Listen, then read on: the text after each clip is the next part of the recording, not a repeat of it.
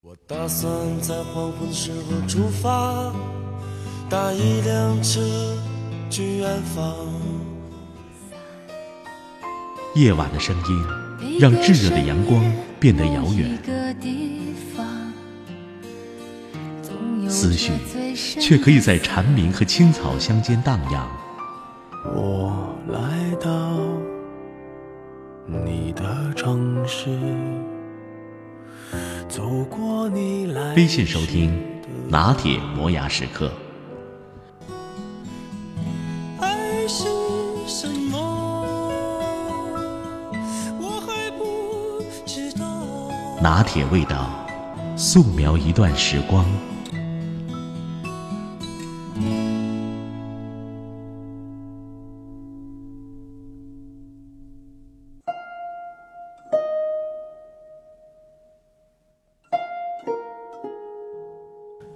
小时候有个邻居叫刘姨，超能干，经营了一个棉布店，每天早上四点钟起床去店里做活，晚上十点才回家。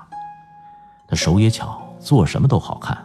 我妈每次在那儿改衣服、做被子，回来都赞不绝口。那个时候，小镇上大概有十几家棉布店，他们家人气儿最旺。照说这么聪明能干，这日子应该过得不错吧？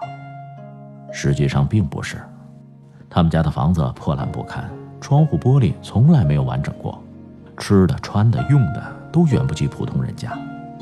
他一直想换个大点的铺面，也始终没能如愿。如果我没有记错的话，他们家一直是负债状态。很奇怪，每次省吃俭用攒钱还了债。就会发生要花更多钱的坏事儿，你像家里被盗、老公车祸、儿子捣蛋打坏了同学，他自己重病求医。每回他们家出事儿，人们说起来都是一个字儿：邪。有个算命的说他财运虽好，但八字太凶，容易破财，所以注定过不好。我那个时候小。怎么也想不通，为什么有人心灵手巧、吃苦耐劳、勤俭节约，可他那日子却过得那么凄惨。直到今年年初，我听说刘姨的儿子盗窃入狱，他四处求人帮忙，却无济于事，很多往事重新浮现，我才终于有点懂了。他儿子小时候也很聪明，但不爱学习，经常逃课，几乎不写作业。是老师眼里的问题孩子，老师喊刘姨去学校沟通，他说店里一堆活等着，去不了。老师去家访，他总不在家。有一回，老师等到晚上十点多才等到他，再三嘱咐他要管好孩子，他答应着。但到第二天，又是孩子还在睡觉就走了，晚上孩子睡着了才回来。刘姨她老公常年在外，可以想见，一个脱离了父母管束的孩子最后会发展成什么样。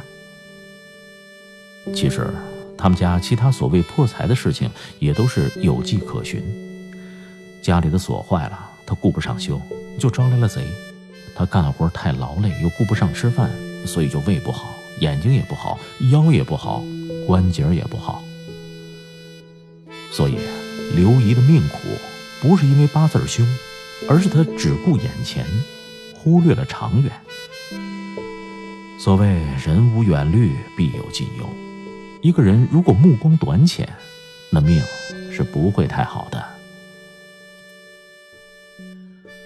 关于时间管理，有个著名的四现象理论，说人每天要面临四种事儿：紧急又重要的，紧急但不重要的。重要但不紧急的，不重要也不紧急的，安排好这四种事儿，人生才会好。紧急又重要的事儿，比如说写毕业论文、重病去医院、老板喊你谈事儿，这必须都是第一时间去做，这我们都知道。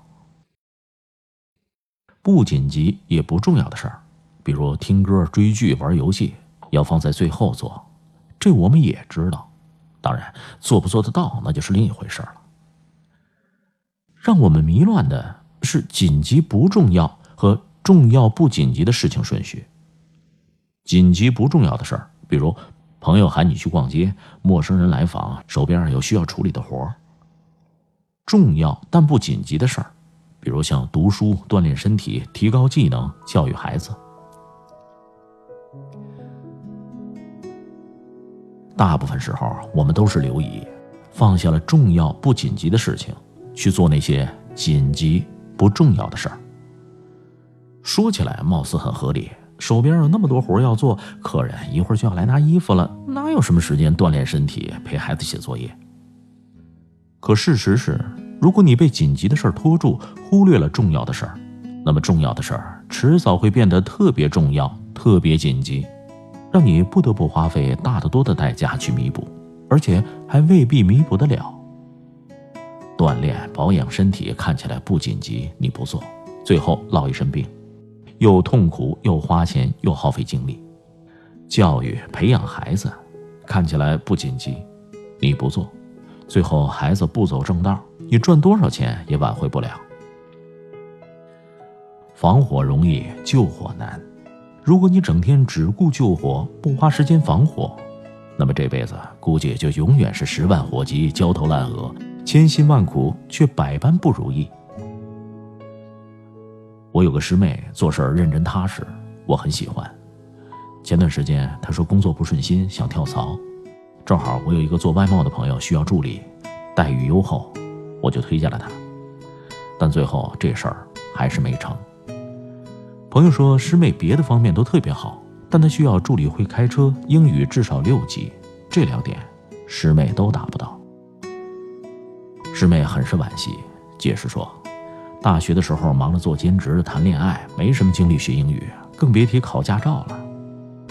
我也很惋惜，不能说她不对，也许当时兼职赚钱、投入恋爱对她来说确实是紧急的事儿。考六级、考驾照虽然重要，但不是必须。所以暂缓去做也在情理之中，只是显然这个选择影响了他的发展。人的精力是有限的，你投入到了紧急不重要的事儿，就没办法兼顾重要不紧急的事儿。